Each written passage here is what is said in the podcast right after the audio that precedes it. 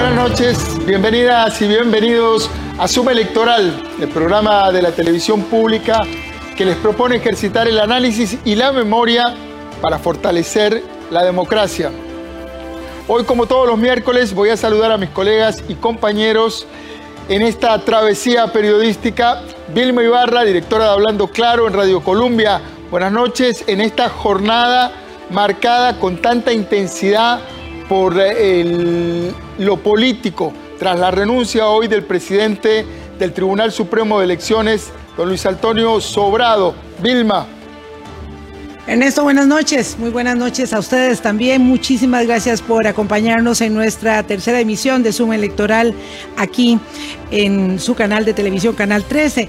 Por supuesto, el tablero político se agitó hoy. Esta es, eh, sin duda, eh, la circunstancia, digamos, más eh, determinante en lo que llevamos de esta incipiente campaña electoral. y marca ya, puede anticipar lo intenso eh, de los acontecimientos que vamos a vivir. De modo que a media semana tenemos eh, sin duda la noticia más destacada hasta este momento, porque algo más puede pasar en lo que resta de la semana, y es eh, la histórica, inédita renuncia del presidente del Tribunal Supremo de Elecciones, el magistrado Luis Antonio Sobrado. Así que quédense con nosotros porque hoy tenemos mucho material. Saludamos también a Álvaro Murillo, periodista del semanario Universidad, corresponsal del diario El País y del programa Hablando Claro en Radio Colombia. Buenas noches Álvaro, tremenda jornada política la de hoy. Buenas noches Ernesto y buenas noches a todos ustedes que nos saludan, eh, que, nos acompañan desde sus casas. Eh, Ernesto, teníamos otro contenido planteado para este tercer subelectoral y evidentemente, porque esto es periodismo, porque esto es política, porque esto es proceso electoral, nos vimos en la necesidad, en la conveniencia de hacer los ajustes para hablar, bien como decía Vilma, de una eh, renuncia que resulta ser histórica. Probablemente puede verse como el fin de, una era eh, en términos de la autoridad electoral en Costa Rica, cuando ya llevamos varios días de este proceso electoral que arrancó en lo formal el día 6 de octubre. Así es Álvaro, y tiro una frase con curva. Solo los ríos no se devuelven. ¿Cómo no íbamos a revisar nosotros nuestro contenido? El cuarto integrante de esta nave es un señor analista que tendrá muchísimo que decir esta noche sobre este verdadero tsunami político que provoca la renuncia del presidente del Tribunal Supremo de Elecciones. Buenas noches, Gustavo Araya, bienvenido. Buenas noches Ernesto, un placer, un placer estar con todas las personas que nos sintonizan en la noche de hoy también y con Vilma y con Álvaro que están acá y las personas invitadas. Sin duda alguna, uno de los temas que probablemente vaya a dar mucho más de qué hablar, no solamente el día de hoy, no solamente esta semana, no solamente este proceso electoral y un tema que además eh, manda un mensaje hacia afuera del país, un mensaje interno y que de alguna forma también eh, nos da idea de la robustez de la institucionalidad electoral que tenemos en Costa Rica. Bueno, hoy tenemos un programa de vértigo, cargado de información y análisis. Tenemos la biografía no autorizada de Rolando Araya, quien indirecta o directamente es una de las fuerzas que provocó la renuncia del presidente del Tribunal Supremo de Elecciones cuando colocó en su fórmula como candidata a la segunda vicepresidencia a la periodista Ana Lupita Mora, quien es cuñada de don Luis Antonio Sobrado y le generó un letal conflicto de interés al presidente del Tribunal Supremo de Elecciones. Vamos ahora directamente a diseccionar minuciosamente esta renuncia y para eso invitamos al tribunal, al vocero del Tribunal Supremo de Elecciones, Gustavo Román Jacobo, y al director ejecutivo del Instituto Interamericano de Derechos Humanos, Joseph Thompson. Adelante Vilma y Gustavo con este análisis en caliente. Bien, ya está planteado el tema del día, de la semana, del mes, por la repercusión que tiene la salida del presidente del Tribunal Supremo de Elecciones. Esta es eh, la eh, entrevista obligada de la noche. Y con nosotros eh, dos personas que nos pueden aportar mucho al contexto, no solamente al contexto local, sino también al contexto internacional. Gustavo, y, por eso invitamos a, Gustavo Román Jacobo, asesor político del tribunal, y a Joseph Thompson, que no solamente en su condición de director del Instituto Interamericano de Derechos Humanos, sino también y muy particularmente en su condición de director del Centro de Asesoría y Promoción Electoral CAPEL, que es una eh, organización que tiene mucho peso en el eh, conglomerado de instituciones electorales en nuestro continente, nos pueden aportar. Yo quisiera preguntarle primero a Gustavo Román, darle las gracias a ambos por la aceptación y preguntarle a, Gustavo de primero. Eh, ¿Cuál es su, eh, acercamiento después de estas horas que han transcurrido? ¿Cómo esto el Tribunal Electoral lo puede digerir después de la decisión del presidente eh, y, ya iremos viendo en los próximos minutos un, poco, digamos, el reacomodo, pero como decía Gustavo, hay mucha institucionalidad. Eh, vamos, a, vamos a cambiarle el, micrófono un momento, esto en vivo, por supuesto, vamos a cambiarle el micrófono a Gustavo Román primero y entonces me dirijo directamente a, Joseph Thompson para pedirle, Joseph, muchas gracias, buenas noches. Quisiera que nos hicieras eh, tu primera aproximación al tema lo que esto significa en el contexto de los organismos eh, electorales internacionales, si hay antecedentes de una situación como esta, donde el presidente del tribunal sale anticipando sombra de duda sobre el proceso electoral e independientemente de que en lo legal ello no implicara una imperiosa necesidad de hacerlo para para el presidente del, del tribunal electoral. Joseph.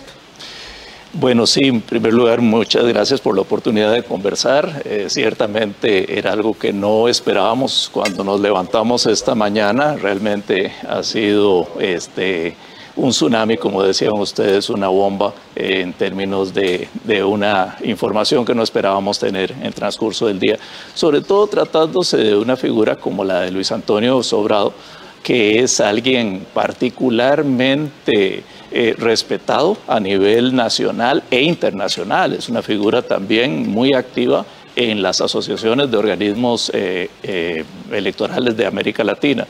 Y esto no solamente en el plano, digamos, de la interacción con sus colegas, sino también en el plano académico en donde es una figura muy destacada, eh, un académico mm, que ha escrito mucho sobre los temas electorales, muy respetado, un disertante, invitado internacional, de modo que esto también ha tenido repercusión internacional. Nadie esperaba que el presidente del Tribunal de Costa Rica, por una situación que, digamos, la ley no lo obligaba a dar ese paso, eh, ni tampoco la jurisprudencia del tribunal iba en ese sentido, eh, tuviera una eh, objeción de conciencia o una situación de incomodidad que pudiera sentir que hacía daño a la imagen de la institucionalidad electoral y tomara pues esta decisión, que es una decisión pues muy dura, ¿no? Porque imagínense ustedes que no estamos hablando de acabar con un puesto, estamos hablando de cerrar una carrera, estamos hablando de alguien que tenía décadas en el, en el Tribunal eh, Supremo de Elecciones y como les digo, alguien muy respetado y que eh, evidentemente, pues eh, en teoría, hasta hace unos días lo habríamos imaginado varios años más en el tribunal. Mm, sí. Ah, Gustavo, apuntando en esa misma vía y contextualizando el caso a lo largo de este largo día informativo para prensa y política, dado que, como decía Joseph, él no tenía la obligación de renunciar, es muy bueno que podamos, eh, mm, digamos, replantear en términos de nuestra audiencia en Zoom electoral, que es eh, la decisión o cómo fundamenta la decisión de hacerse a un lado, dejando el proceso electoral apenas en sus primeros días de inicio, eh, Gustavo. Muy buenas noches, Vilma. Muy buenas noches, Gustavo, Álvaro, Ernesto y un honor también compartir con, con Joseph. Un gusto estar en, en, Zoom electoral, a pesar de que sea en el día y a propósito del tema que, que nos convoca. Eh, don Antonio Sobrado tenía dos opciones legales eh, ante sí. Eh, una era mantener la línea de interpretación, la jurisprudencia del Tribunal Supremo de Elecciones sobre el régimen de incompatibilidades y mantenerse en su cargo y arbitrar el proceso. Ya el tribunal había dicho, por ejemplo, en 2016, que no surgía la incompatibilidad colateral, eh, salvo en el caso de los hermanos o, hermanas, de modo que no había incompatibilidad con una eh, cuñada. Esa era una posibilidad.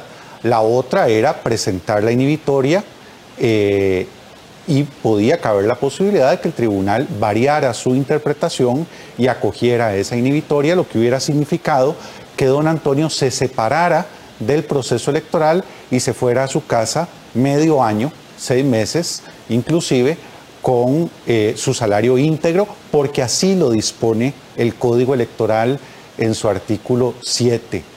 Eh, frente a esa disyuntiva, que es una disyuntiva legal, que son las opciones que le presentaba nuestro ordenamiento jurídico y que eran su derecho y su prerrogativa, don Luis Antonio lo que hace es poner a un lado, hacer a un lado la discusión legal y renunciar a su cargo, estimando que con ello presta un servicio a, eh, la reputación, a la credibilidad, al prestigio, a la confianza del Tribunal Supremo de Elecciones entre los costarricenses.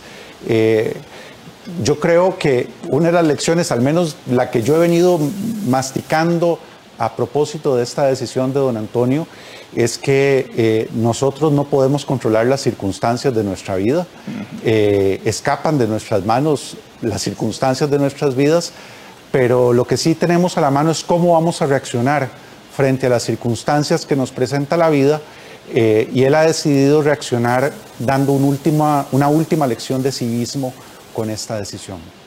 Gustavo Ara, ya te incorporo en la conversación.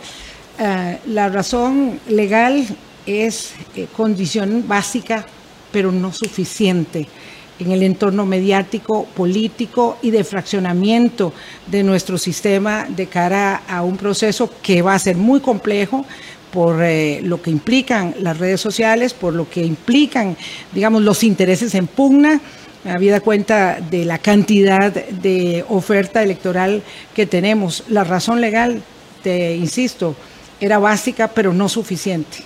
Era básica, no suficiente y efectivamente eh, hay tres elementos que a mí me llaman poderosamente la atención en esta situación. La primera de ellas es el tema de la experiencia. Don Luis Antonio Sobrado tenía sobrada experiencia, a propósito de su apellido, para, eh, digamos, procesos que eran altamente complicados, como fue el proceso del referéndum, en donde le toca ser magistrado presidente. Eh, le corresponde también el proceso 2010, una, una, primera vez que llega una mujer al poder. Eh, efectivamente estuvo como magistrado antes, en 2006, cuando la, cuando la votación era muy, muy, muy ajustada. efectivamente también estuvo en dos ocasiones en que el bipartidismo se rompe. Eh, y ahora le tocaba esta, esta condición, digamos, en donde efectivamente se requería de esa experiencia, ¿no? Un, un, fraccionamiento muy alto. Entonces, efectivamente, es donde uno dice, bueno, el tema de lo jurídico no alcanzaba, pero el tema de lo político, con sobrada razón, merecía precisamente tener ahí una experiencia muy clara. El segundo elemento que me parece importante es el tema de la credibilidad. Eh, el Tribunal Supremo de Elecciones es, como bien lo señalaba Joseph, un, ente, digamos, a nivel internacional, ¿verdad? Sobre el cual está la mirada internacional y que me parece que eso es importante. Eh, pero también, por otro lado, es un tema de que las encuestas nacionales, que por ahí la pusieron sobre el tapete, de que efectivamente el Tribunal Supremo de Elecciones eh, venía perdiendo supuestamente credibilidad, esto es algo que, digamos, no hay tal, primero, no le corresponde únicamente al Tribunal Supremo de Elecciones, esto corresponde, digamos, a un tema de carácter institucional generalizado. Y los, lo otro es que tampoco corresponde a la figura del presidente llevar sobre sus espaldas, digamos, la credibilidad de un órgano completo. Hay mucho más robustez detrás del Tribunal Supremo de Elecciones que hace pensar que efectivamente no es solamente el presidente que, que, lo, lleva a cabo. Ahora hay, hay un, todo un funcionariado, hay toda una experiencia, hay todo un procedimiento que está ahí atrás. Entonces todavía me sigue faltando, digamos, elementos jurídicos que justifiquen una salida que en lo político no necesariamente, eh, digamos, requería de esta salida y que probablemente hubiese sido suficiente como para no, no tomarla en consideración. Usted está diciendo que no, no necesariamente era la vía la renuncia. Respeto la decisión de don Luis Antonio Sobrado, pero creo que la renuncia, digamos, en ese caso demuestra o, busca ser una conducta ejemplarizante para ah. otros ámbitos. Joseph, ah, tu experiencia internacional. En Costa Rica decimos que todo menos la renuncia. Y por supuesto esto ha generado un cisma, ¿verdad? Ha dejado a todo el mundo eh, sorprendido, boquiabierto, ¿verdad? No es parte de la cultura política y del ejercicio de lo público en Costa Rica la renuncia. Em, ¿Cuál es tu lectura? ¿Era eh, el camino eh, necesario? ¿Por ahí tenía que transitar? Porque si el magistrado presidente se quedaba en el cargo, aún inhibiéndose, eh, podía articularse que estaba detrás de una decisión que beneficiara o perjudicara al Partido Patria Justa que lleva la presidencia a Rolando Araya eh, y eh, a su candidata a la vicepresidencia, su propia cuñada. Pues sí, es, es, todo un tema a, debatir si, si, la renuncia era lo que, lo que correspondía, pero eso desde el punto de vista objetivo, ¿no? de, si era lo, pertinente o no lo era. Yo conozco muchas situaciones en, América Latina, nosotros trabajamos en todo, el, en todo el continente y estamos en contacto con organismos electorales de toda la región y conozco situaciones mucho más comprometedoras ¿ah? para presidentes y para integrantes de organismos electorales eh, que no llevaron ni a una renuncia, ni siquiera a una consideración del, del tema. Lo que pasa es que aquí tenemos que rescatar la figura de Luis Antonio Sobrado y es una persona, eh, quienes lo conocemos, eh, sabemos que es particularmente recto, particularmente apegado a principios éticos. Y eh, lo que interpretamos es que él sintió que lo que correspondía era este acto, que no solo es un acto muy noble, sino que es un acto de sacrificio. Está sacrificando años de carrera, está sacrificando una posible pensión que lo, esperaba al cabo de unos cuantos años y que no la va a tener ahora. Eh, y eh, sacrifica, que la tendrá, pero en otro cargo, que la tendrá, pero en otras circunstancias, en otro cargo, ¿no? Eh, y también sacrifica, pues, toda una trayectoria en donde, como les decía antes, ha acumulado, pues, mucho prestigio. Entonces, lo cierto es que es un poco dar un paso al lado y, la gente en otros países un poco se rasca la cabeza y dice, pero ¿qué pasó? ¿Por qué por ser cuñado de un aspirante a una vicepresidencia de una fórmula específica se va a retirar una persona con tanta trayectoria, con tanta experiencia, que le aporta tanto al tribunal y que le aporta evidentemente al país en, su servicio. En un país tan pequeño, donde además todos tenemos un nexo de familiaridad, eh, de consanguinidad o afinidad de alguna naturaleza con alguien esto es una circunstancia que el tribunal ha vivido, digamos, eh, como un embate permanente cuando se ha intentado hacer señalamientos o beneficios en una contratación o, cualquier de, o, de cualquier otra naturaleza, Gustavo Román. Lo cierto es que eh, el mismo magistrado presidente, como lo señalaban eh, Joseph y Gustavo Araya, no quería poner en juego la credibilidad del proceso electoral, siendo este tan complejo. Y me gustaría que refirieras cómo se, eh, digamos, se instala, se posiciona la nueva conformación del tribunal con eh, Eugenia Zamora como vicepresidenta, ahora como presidenta interina, y cómo es la circunstancia, lo interno del propio tribunal en este momento que, esto cayó como un meteorito. Sí, es importante eh, recordar que los organismos electorales no producen solamente cédulas o elecciones. Eh, el, bien más preciado que producen es confianza, es credibilidad, eh, que no es poca cosa. Eh, y, proteger eso debe estar por encima de, todo. Yo creo que la decisión fue precisamente en esa, en esa dirección. Y esa misma confianza eh, yo creo que se tiene que ver fortalecida a partir de la, de la decisión. No solamente porque refleja una, una actitud eh, de, excesivo celo por eh, el, el, rigor ético, la transparencia, la corrección, el cuidado incluso de las formas, la estética, si me lo permiten, en, en la conducción de un proceso tan delicado como es un proceso electoral, sino porque además detrás de, la organización. Hay un equipo eh, sólido, solvente. Eh, no hay en el Tribunal Supremo de Elecciones magistrados improvisados. Todas las personas que están ahí, eh, empezando por doña Eugenia María Zamora Chavarría, son, son expertos electorales con muchas elecciones a cuestas, con publicaciones académicas sobre el tema, como decía eh, Joseph Thompson, reconocidos en las Américas por su trabajo eh, en, materia electoral y bajo los magistrados también un equipo de funcionarios con, mucha experiencia en la gestión de los procesos electorales. Son más de 70 años de, credibilidad del Tribunal Supremo de Elecciones, así que yo creo que los costarricenses pueden, pueden confiar en eso. A partir de este momento, efectivamente, doña Eugenia Zamora ejercerá, a partir de las vacaciones, perdón, de don Luis Antonio, eh, la magistratura, eh, la presidencia del tribunal, perdón, de manera, de manera interina, y el tribunal tendrá que, eh, una vez sea efectiva la renuncia de don Antonio, el 16 de diciembre, hacer dos cosas. Sortear cuál de sus cuatro suplentes se integrarán para conformar el tribunal de cinco y votar para escoger la persona que ejercerá la presidencia del tribunal durante este proceso electoral. Claro que ahí uno eh, podría, digamos, suponer que entre los integrantes de mayor experiencia, me refiero a la magistrada Zamora, al magistrado Max Esquivel, este, se se tomaría decisión tan, tan significativa, apuntando, claro, a la presidencia interina ya de doña, de doña Eugenia.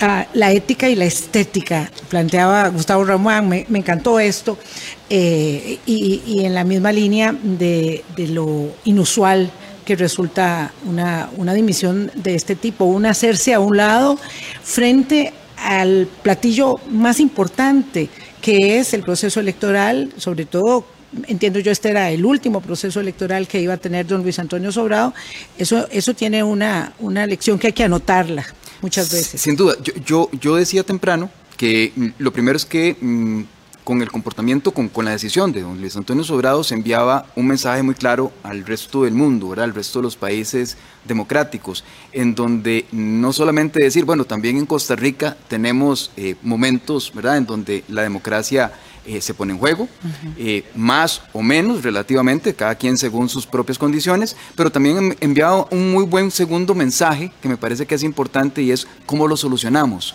¿verdad? Cómo apegado a principios y cómo apegado, digamos, a una caracterización de la democracia, el ejercicio de la democracia propiamente, este, se estaba dando, digamos, esta situación. Insisto, sin tener la necesidad de hacerlo, porque desde el punto de vista político uno tiene que ser mucho más frío, ¿verdad? Si, el, si el elemento legal eh, no da pie para lo suficiente, digamos, no hay un marco normativo que lo exija, evidentemente aquí la salida más rápida era quedarse. Pero la más fácil. La más fácil. Y, y, la, y la que estaba pegada a la ley. Sin embargo, opta por no hacerlo, pero con esto me, me, me, llama la atención algo que señalaba Gustavo también respecto a la ética y la estética, y lo que decía don Joseph, porque hay un, hay un tema que, digamos, ahora le suma, es, es increíble, pero digamos, la salida de don Antonio Sobrado, pese a que uno lo puede ver como una baja sensible, le suma a la credibilidad del Tribunal Supremo de Elecciones. Entonces, el Tribunal Supremo de Elecciones hoy probablemente es más fuerte y probablemente después de todo este socollón, ¿verdad? Tengamos una institucionalidad mucho más robusta, mucho más fuerte desde el punto de vista no solamente perceptual, sino real, ¿verdad? Ya con, con un antecedente muy claro de cómo responder ante estos casos. En la mínima. O sea, esto no es ante la máxima situación, no, no, esto es ante la mínima situación que se presente en donde haya eh, un, viso de, incredulidad, un viso de, digamos, de dejar en tela de juicio el, papel que juega el tribunal, ya no lo hay, ¿verdad? Ya más bien ahora sale un tribunal fortalecido y eso me parece que es un acto que hay que reconocerle al propio magistrado eh, Sobrado, así como al conjunto, digamos, de personas que lo acompañan en el Tribunal Supremo de Elecciones, porque esto tuvo que haber sido una decisión, pienso yo, ¿verdad? Sometida también a consideración más allá del, del fuero interno. Joseph.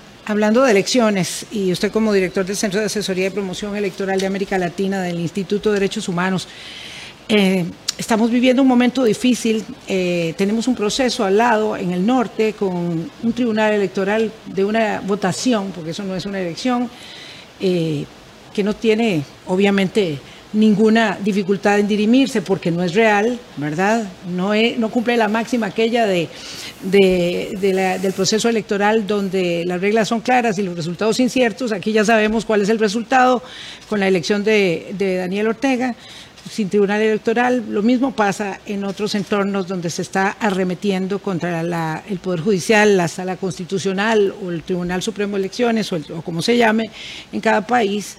Ello que dice este, eh, para nosotros mismos? Bueno, eh, en primer lugar yo creo, quiero remarcar lo que, lo que Gustavo decía antes, eh, estamos hablando de una institucionalidad electoral muy sólida. es cierto que perder al, presidente del, Tribunal Supremo de Elecciones es, es, una baja, es una baja sensible y perdemos experiencia, perdemos conocimiento, perdemos liderazgo pero tenemos una institución muy sólida, eh, muy firme, un ejemplo para organismos electorales de la, de la región, sigue poniéndose Costa Rica como, como ejemplo, de tal manera que eh, no está en riesgo en lo más mínimo el proceso electoral. Contamos con magistrados y magistradas muy capaces, eh, tenemos equipos de trabajo, tenemos sistemas y tenemos todo ese micromundo del, electoral en donde Costa Rica sigue siendo un ejemplo. Y sí, hay países en América eh, Latina en donde lamentablemente las elecciones son solo mm, ya una fachada tenue democrática, pero detrás ya no queda, no queda nada. Y lo cierto del caso es que me parece que con una muestra de elegancia como la que ha tenido eh, Luis Antonio Sobrado hoy, eh, se demuestra cómo se releva eh, lo importante de esta institucionalidad. Y que entonces que no atraviese ninguna sombra de duda y que no pueda ser objeto de ninguna interpretación. Y, eso está muy lejos de, otros países en la región que lamentablemente o tienen estas, estas votaciones que no son elecciones. ¿ah? en, esta materia decimos que si no hay carácter auténtico no es una elección y para que sea auténticos tiene que ser varios las opciones que tenga el electorado.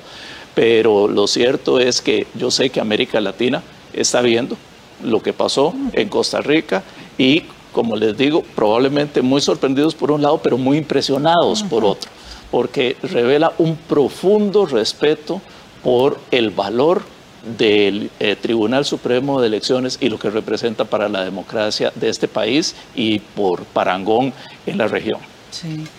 Permítame, Gustavo Araya decía hace unos eh, minutos que esto eh, debe haber supuesto una consideración, digamos, ya de orden colegiado, pero también eh, hay que, mm, no se puede soslayar que el magistrado presidente Luis Antonio Sobrado ha pasado por el tamiz de una situación familiar muy compleja. Y yo quisiera que escucharan, caballeros, y ustedes que nos acompañan eh, esta noche en Zoom Electoral eh, el audio de don Rolando Araya en una entrevista que le concede a nuestro compañero eh, colega Danilo Chávez del el medio digital La Reacción. Danilo accede a una reacción de don Rolando Araya sobre el caso porque en alguna medida, ¿verdad? Se ha rumorado si había alguna intencionalidad con el nombramiento de su candidata a la vicepresidencia y cuarto lugar por San José. Entonces vamos a oír este audio. Cuando decidimos pedirle a Lupita, a Ana Lupita, que fuera vicepresidente, eso fue faltando virtualmente dos días para la asamblea.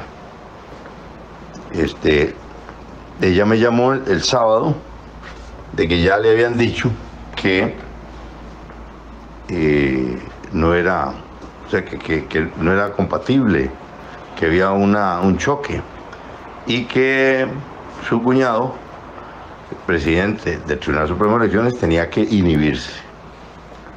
Eh, bueno, eh, yo le agradezco a ella que a sabiendas de que una no aceptación de ella en las puertas de la Asamblea me habría creado un problema muy serio, porque yo no hubiera podido resolver ese asunto en 24 horas de ir a buscar una candidata a la vicepresidencia.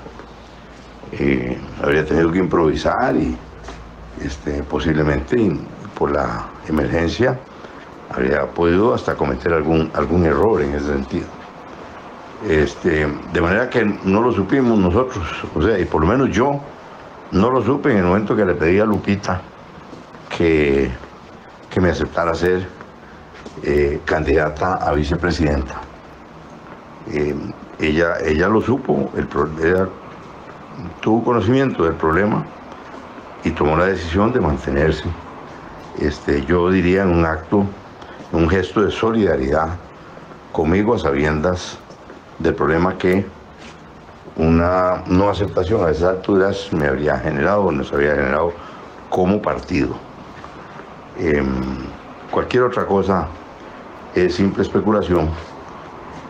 Eso de que usted me esté preguntando a mí, de que en virtud de que yo he sido crítico del Tribunal Supremo de Elecciones, de que se hubiera hecho una cosa como conspirativa en este sentido y descarte absolutamente esa, ese punto. Descártelo totalmente. Eso no me dio en, ninguna, en ningún aspecto.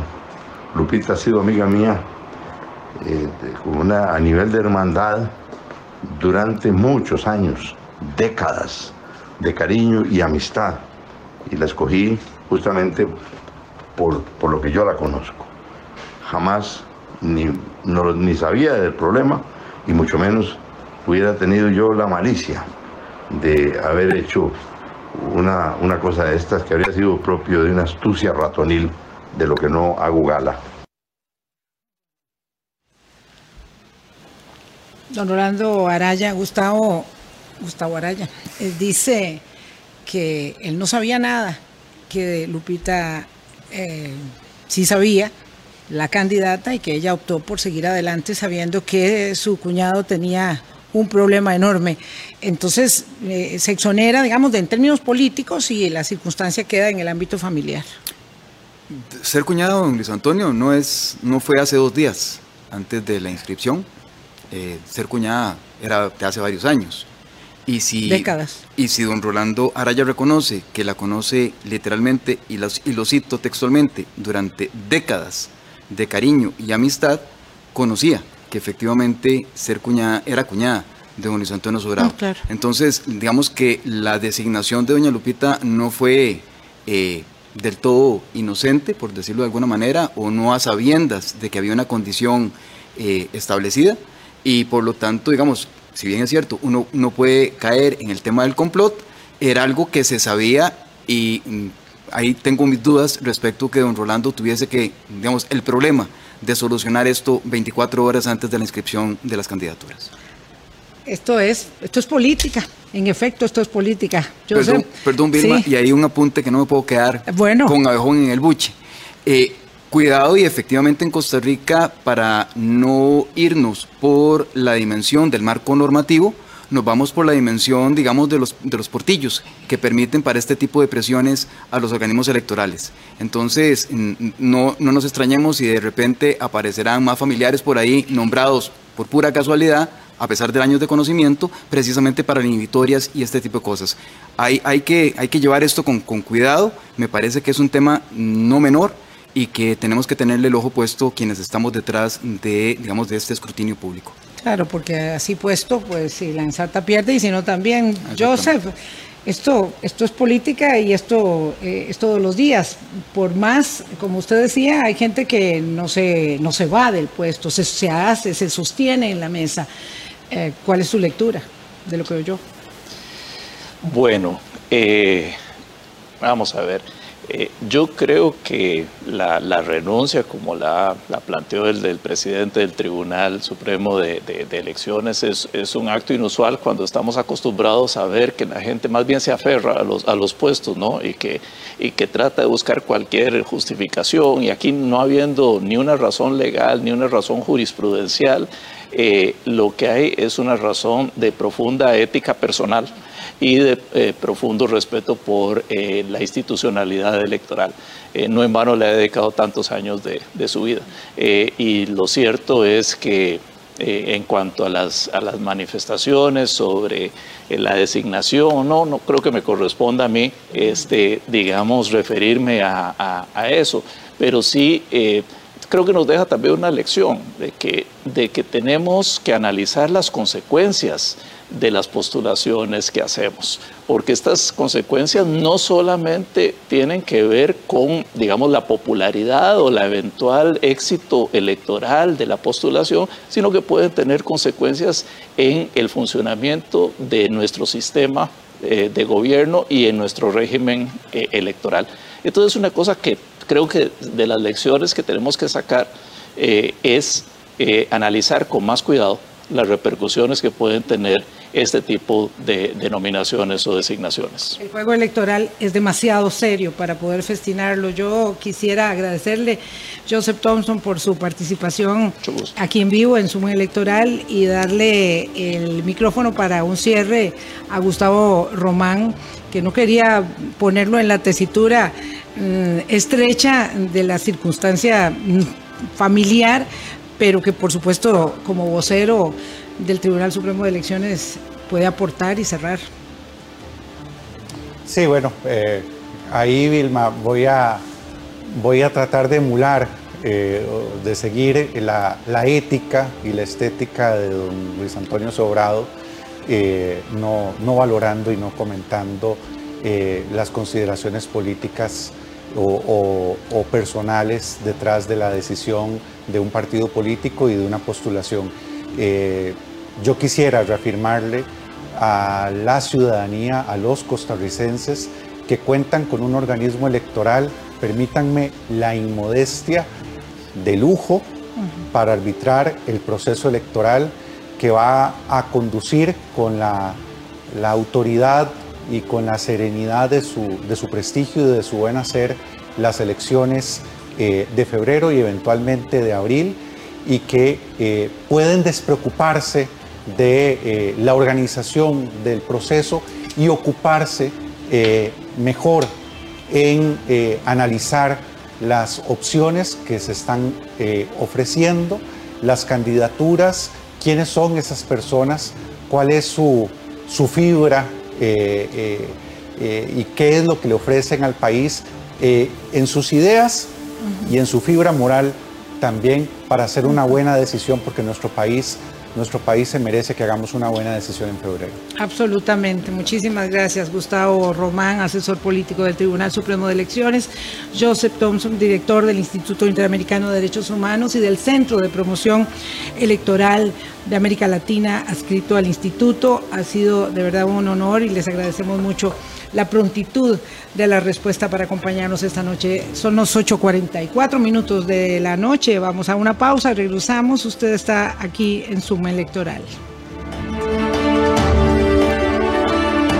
A las 8 y 48 de la noche estamos de regreso aquí en Suma Electoral y como las redes sociales son parte del debate público y en las redes se habla y se comenta sobre la política, vamos con Álvaro Murillo y Gustavo Araya quienes nos analizan los posteos que hacen los políticos y también lo que la gente comenta de ellos. ¿Qué dicen las redes, Álvaro?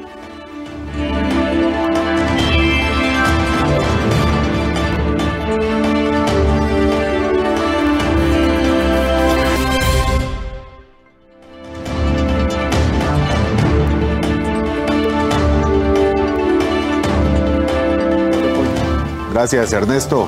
En las redes sociales, por supuesto, ha habido repercusión justamente sobre la noticia que analizábamos y comentábamos de, este día, que es la renuncia del presidente del Tribunal Supremo de Elecciones, Luis Antonio Sobrado. Sin embargo, hay, por supuesto, algunos tweets pues, más relevantes que otros según la, la figura que los publique. El presidente de la República, Carlos Alvarado, justamente cuando empezábamos este programa a las 8 de la noche, publicó Gran lección de señorío, dio el presidente del Tribunal Supremo de Elecciones, don Luis Antonio Sobrado, antepuso su compromiso con la institucionalidad a todo lo demás. Hago, mías sus palabras de que hacer lo correcto no siempre es fácil ni bonito. Mis respetos, don Luis Antonio. Gustavo Araya, Gustavo Araya, esto dice el presidente de la República sobre la salida de otro de los eh, presidentes de los eh, supremos poderes de la República, Gustavo. Sí, en Costa Rica hay que considerar que el Tribunal Supremo de Elecciones podría decirse que es un cuarto poder y efectivamente tanto don Carlos Alvarado le reconoce a don Luis Antonio Sobrado algo que mencionábamos ahora, no solamente la dimensión ética, sino también la estética. Hay que leerse la carta de renuncia de don Luis Antonio Sobrado, en donde es una pieza probablemente que vayamos a tener que seguir estudiando por los elementos que en ella contiene. Y también lo hizo la presidenta de la Asamblea Legislativa, doña Silvia Hernández. Me parece que es lo pertinente en una democracia eh, esa, digamos, eh, esa hidalguía en el puesto, ese señorío en el puesto que permite trascender más allá de partidos políticos y demás para eh, reconocer lo que debe reconocerse en aras de, digamos, el fortalecimiento democrático.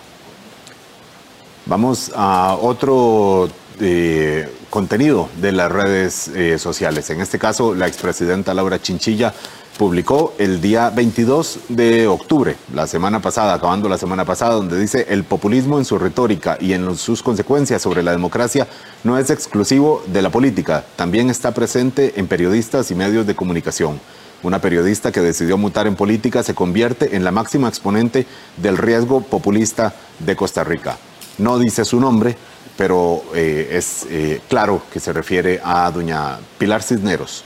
Eh, candidata a diputada en primer lugar por el partido Progreso Social Democrático y por supuesto una voz importantísima, Gustavo, de, defensa del candidato presidencial Rodrigo Chávez. Gustavo, un tuit duro, ciertamente.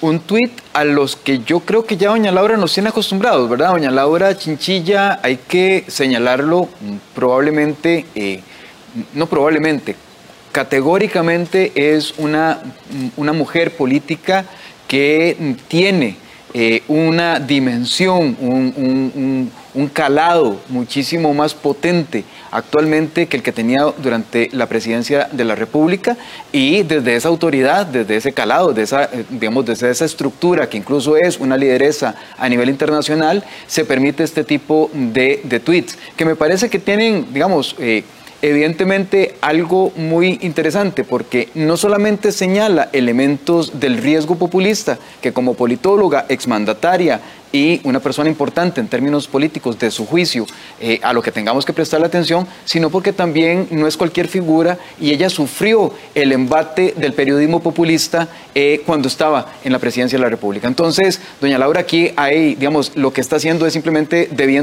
devolviéndole la deferencia. Del trato con el que fue ella, eh, digamos, maltratada por, el periodismo populista que continúa ahora en la dimensión política. Este mensaje no es de una personalidad política, es de un usuario más de las redes sociales. Dice, Maes, creo que no nos estamos tomando en serio las próximas elecciones. Todos los temas son importantes, pero hoy por hoy la economía y el empleo son los principales. Si no, todos vamos a pagar las consecuencias directa o indirectamente. Esto lo publicó el 24 de octubre y ciertamente son temas de fondo que están en la campaña, a pesar de que hay eventos como los que estamos discutiendo hoy, que son parte, por supuesto, también de los temas de forma y fondo de la campaña, Gustavo, a pesar de que, por supuesto, hay que hablar de los temas de fondo y la economía y el empleo está entre las principales preocupaciones nacionales. Álvaro, ese análisis que haces es mm, para mí, digamos, la dimensión de, lo, digamos, de lo correcto, lo adecuado de tener en consideración. Lo que sí es cierto es que las campañas políticas electorales eh, mm, en todos los países, no solamente en Costa Rica, de nuevo cuño, con lo que podríamos ver desde la perspectiva digamos, no solo teórica, sino práctica de lo que estamos viviendo, eh, nos dejan eh, un claro mensaje. No hay un tema que sea más importante que otro. Todos los temas son importantes dependiendo de las ciudadanías a las que estemos refiriéndonos. Evidentemente, en un momento de crisis, de, una sindemia, una pandemia, como queramos llamarle, eh, lo que toca aquí es algo básico, ¿verdad? Es como la pirámide de las necesidades humanas. El día de hoy, efectivamente, hay una gran cantidad de personas que están en la pobreza, efectivamente, hay muchas personas que están en desempleo y evidentemente el tema económico es el rebote necesario para sacar adelante al país. Lo que pasa es que efectivamente no solamente esos van a ser los temas y en eso están todos los partidos políticos apuntando a ver cuál es el que le toca para poder destacar en una campaña política tan debatida. Y un último contenido que lo resaltamos justamente porque así muchas veces se generan noticias a partir de los señalamientos de una persona usuaria de redes sociales, en este caso una profesional familiarizada con el ambiente político, ciertamente. Cris Araya dice, me resulta incomprensible en una propuesta liberacionista la inclusión del tema del respeto a la legítima defensa el texto cita que avanzaremos en el tema del, respeto al derecho de rango legal a la aportación de armas. Se refiere a una parte del programa de gobierno del candidato presidencial del Partido Liberación Nacional, José María Figueres. Esto después de que la inscripción, el periodo de inscripción de candidaturas se cerró y con él quedaron todos los candidatos obligados a presentar un plan de gobierno y por supuesto, esto queda ya sometido al escrutinio público y hay lecturas, hay muchas lecturas que hacerle y este es un elemento que ha resultado no solo como un comentario de redes sociales, sino un punto de conflicto que ya trasciende y ha sido abordado por los medios de comunicación. Gustavo. Sí, Álvaro, acá, aquí hay un, tema interesantísimo. Primero porque quien lo señala, eh, una politóloga de muchísima experiencia y especialmente en temas de, paz, eh, está, digamos, encontrando el pelo en la sopa, ¿verdad? Está detectando con su criterio experto eh, dónde es que efectivamente hay una contradicción, no solamente en términos de eh, el planteamiento de un partido político a nivel histórico, no solamente la contradicción de una candidatura que años anteriores eh, señaló efectivamente que en Costa Rica no debíamos armarnos, sino que además la contradicción con una cultura política costarricense que es una cultura política de paz. Eso me parece que es fundamental. Creo que por ahora lo podríamos dejar acá, pero da mucho que hablar porque efectivamente es un tema muy, muy fuerte, especialmente en las elecciones actuales. Hay que decir que provocó incluso la reacción del candidato presidencial, que luego eh, en una publicación que hizo hoy intenta suavizar esta posición y habla de, que lo que pretende es más bien formalizar o regularizar y evitar un mercado eh, eh, informal grande de, de, armas, a pesar de que la lectura ya quedó establecida y además será sin duda aprovechada porque es una contradicción con lo que antes él mismo ha manifestado ya eh, hace tan poquito como en el 2017. Entonces es un tema que queda planteado ahí, que trasciende, y volvemos a lo mismo de otros días, de las redes sociales a los medios de comunicación y a la discusión y al debate eh, político en este proceso electoral. Estos son algunos ejemplos de la discusión digital, de la expresión en los medios eh, virtuales de este proceso electoral. Ernesto, volvemos con usted.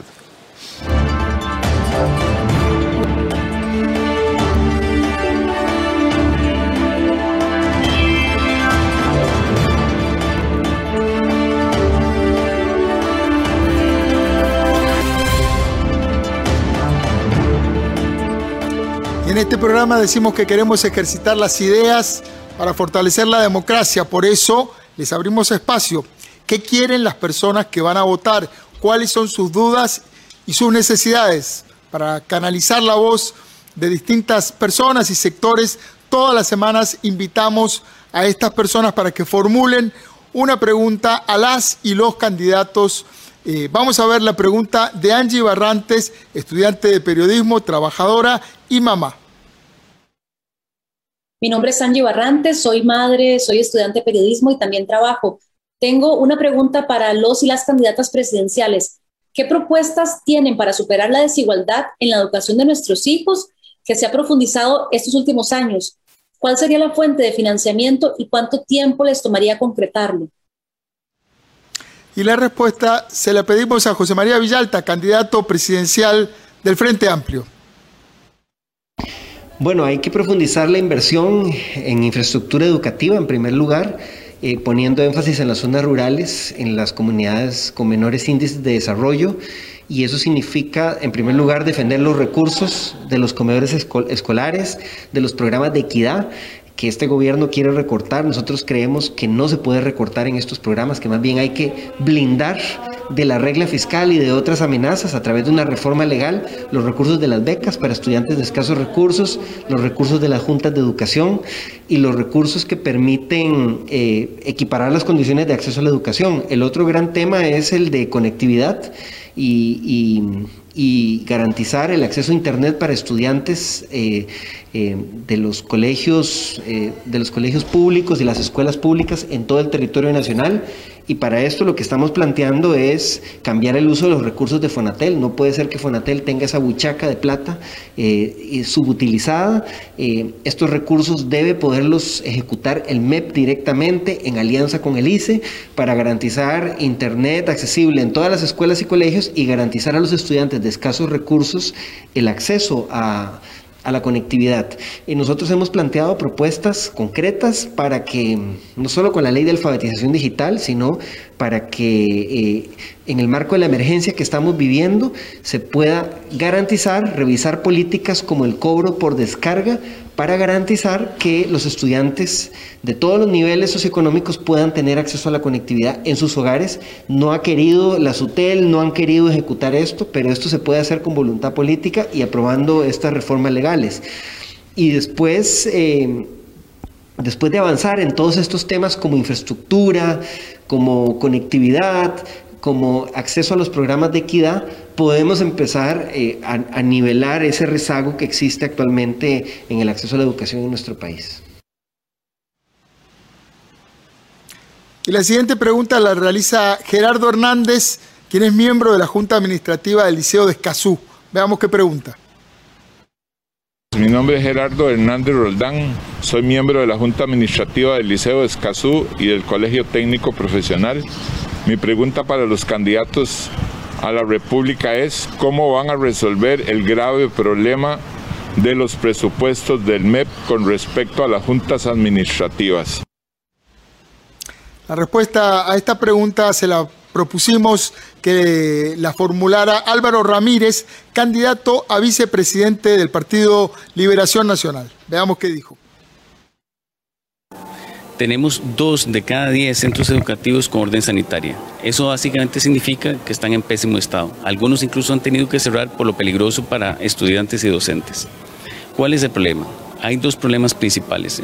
Por un lado, la falta de recursos no nos está alcanzando para las necesidades que el país tiene, pero por otro hay un problema serio en el diseño institucional para atender esa necesidad. El mes pasado el gobierno le devolvió al Banco Interamericano de Desarrollo 16 millones de dólares de un crédito que era para hacer obra nueva en materia de infraestructura educativa. Eso significa que aún con los recursos en la mano no estamos siendo capaces de hacer las obras en tiempo y con la calidad que se necesita. ¿Cómo se resuelve el problema? Hay que descentralizar decisiones, hay demasiada centralización hoy y además necesitamos también crear un mecanismo nuevo que fortalezca, las capacidades, por ejemplo, de las juntas de educación, pero también que involucre las municipalidades. Nosotros creemos que en una alianza entre las municipalidades, el Ministerio de Educación, reforzando a las juntas de educación, se puede delegar parte de la tarea de construir, diseñar obra a las municipalidades con recursos que el Ministerio tiene, de modo que podamos tener un mecanismo más eficaz, más descentralizado y más rápido para hacer estas obras. Las municipalidades tienen capacidades para hacerlo, tienen la ventaja que pueden agilizar los trámites y los procesos a nivel local y creemos que esa alianza con las municipalidades es una parte muy importante de la solución en un nuevo sistema de, atención de esta obra eh, educativa. Vamos a revisar por un lado el tema este del crédito que se perdió con el BID para ver si se puede eventualmente quizá renegociar un nuevo contrato de crédito, si eso es posible, o utilizar recursos que están hoy en caja única, que son reservas que habían hecho las juntas de educación para infraestructura y que esas reservas se puedan canalizar para eh, acelerar el proceso de construcción bajo este nuevo modelo. Entonces necesitamos avanzar en las dos vías. Necesitamos identificar los recursos, pero además necesitamos un mecanismo más eficiente para usarlos. Un tema que está muy presente en la gente, la, brecha educativa, los problemas de equidad que están sufriendo una enorme cantidad de familias. En Costa Rica hay medio millón de niños desconectados del sistema educativo y, un tema, Vilma, que está presente en las familias, pero parece que no tiene un correlato tan claro en los programas, en las propuestas de los partidos. Sí, este, en esto, déjame decirte que, que me dejan me quedan debiendo las respuestas, tanto de eh, José María Villalta como de don Álvaro Ramírez. Mm, uno podría pensar que el frío está en las cobijas, que en efecto falta más infraestructura o mejorar la que hay, que hay que manejar mejor los empréstitos, que hay que poner a las municipalidades a ayudar. Perdón, tenemos una crisis en el sistema educativo que es tan de tal calado, que es tan severa, ¿verdad? Que, que una respuesta como, como y, lo digo de verdad con respeto, una respuesta como la de José María, que es como de salir del paso ahí en el ascensor, ¿verdad? Este, me parece que le falta fondo. Él sabe que la circunstancia de la calidad, este es un país que invierte el 8% casi del Producto Interno Bruto en educación y los resultados son dramáticamente malos. Las pruebas PISA nos dejan internacionalmente muy mal parados eh, los niños que vayan a quinto grado el año entrante no van a saber leer y escribir, ya lo sabemos, nos lo dijo el Estado de la Educación hace semanas apenas, nos lo enfatizó nuevamente. La circunstancia es muy dramática, el sector educativo público tiene que ser intervenido, el sector educativo privado en algún segmento, sobre todo en las universidades privadas que no tenemos datos, es también un agujero este digamos, de confusión, por no decir negro. Eh, lo cierto es que necesitamos respuestas de mayor calado, eh, una intervención en educación que vaya más allá de poner a las municipalidades a hacer cosas. ¿Hace cuántos años debimos haber tomado la decisión de sacar infraestructura educativa del MEPIS y, ubicarla en un Consejo Nacional de Concesiones fuerte? En fin, yo no sé, yo, yo no soy candidata ni a síndica suplente, pero me parece que estamos esperando cosas de mayor, de mayor profundidad Vilma, creo que te, hago un, apunte. Creo que coincido con vos en el análisis. No solo José María, el, vicepresidente de Liberación también me, queda, debiendo, me queda debiendo concepto. Eh, hay un tema aquí que me parece que, que interpreto que tal vez por cálculo político, porque tiene poco potencial polarizante, no sea, los partidos no han abordado. No hay suficiente calado en las propuestas de los distintos partidos, no hay suficiente calado sobre cómo resolver este tema de la equidad. Eh, tenemos hoy niños que estudian eh, en, en, algunas zonas de la gran área metropolitana, en colegios muy buenos, que tienen acceso a una educación de primer mundo, y tenemos niños en escuelas rurales que reciben una educación de África subsahariana. Entonces tenemos dos universos completamente distanciados, con una, con una brecha odiosa, con una brecha injusta, con una brecha que además el país no merece, porque el país le apuesta, como vos decís, una enorme cantidad de dinero a la educación pública. Y además tenemos una bomba de tiempo haciendo tic-tac, que es dentro de 5 o 10 años, cuando esos muchachos tengan que incorporarse al, sistema, al mercado laboral, no van a poder incorporarse y vamos a tener más pobreza. Pero las dos Costa Ricas de las que hablaba eh, hace ya más de década y media el exministro Eduardo Dorian, eh, esas son las que están ahí planteadas. Entonces, hemos, eh, digamos, administrado ¿verdad? Con políticas inerciales, la circunstancia de la educación y nos falta y nos falta tomar con mayor seriedad el asunto y ahora es cuando y ahora es cuando porque evidentemente como lo sabemos todos la pandemia puso de manifiesto problemas que ya tenían teníamos y los acentuó verdad entonces eh, estamos en un estamos en un en un eh, predicamento que requiere que requiere mucho más mucho más atención mucho más seriedad hay, dos elementos, Vilma, nuevos que no estaban antes eh, sobre el mito de la Costa Rica educada eh, y, en donde todos saben leer y escribir. Primero, ya no alcanza a saber leer y escribir y además los muchachos que tenemos ahora, los niños que han tenido tantos problemas para asistir a la educación pública, eh, leen pero no entienden lo que leen leen, pero no entienden su Porque no leen, porque no leen, porque sus profesores no leen, porque los profesores dicen, de acuerdo con el estado de educación, que no les gusta leer. y si el, profesor no lee, y si los padres no leen, los niños no leen. Ese es el otro, ese es el otro elemento. Tenemos diagnósticos, tenemos las pruebas PISA y tenemos el enorme trabajo que ha hecho el Estado de la Educación diciéndonos no estamos mal, estamos pésimos. Pésimamente mal. Nos vamos a una pausa, Vilma, y enseguida regresamos. Avanzamos en nuestra segunda hora de Zoom electoral hoy miércoles. Gracias por acompañarnos en vivo. como todos eh, los miércoles de 8 a 10 de la noche. En esta sección que eh, presentamos datos y estrategia, esta semana seleccionamos dos gráficos para compartir con ustedes sobre cuáles son los temas país que desde la perspectiva de opinión pública deben estar planteados en el debate. Y ahí, bueno, me juega una mala pasada el resultado de la encuesta, porque el tema que yo planteaba con tanta pasión como es el tema de la educación, no aparece en la última encuesta de esta eh, casa eh, estudios de opinión. Sí, la empresa Enfoques Estudios de Opinión eh, realizó este estudio a principios en la primera quincena del mes de octubre con 800 personas, un margen de error de 3.5, 95 de confianza.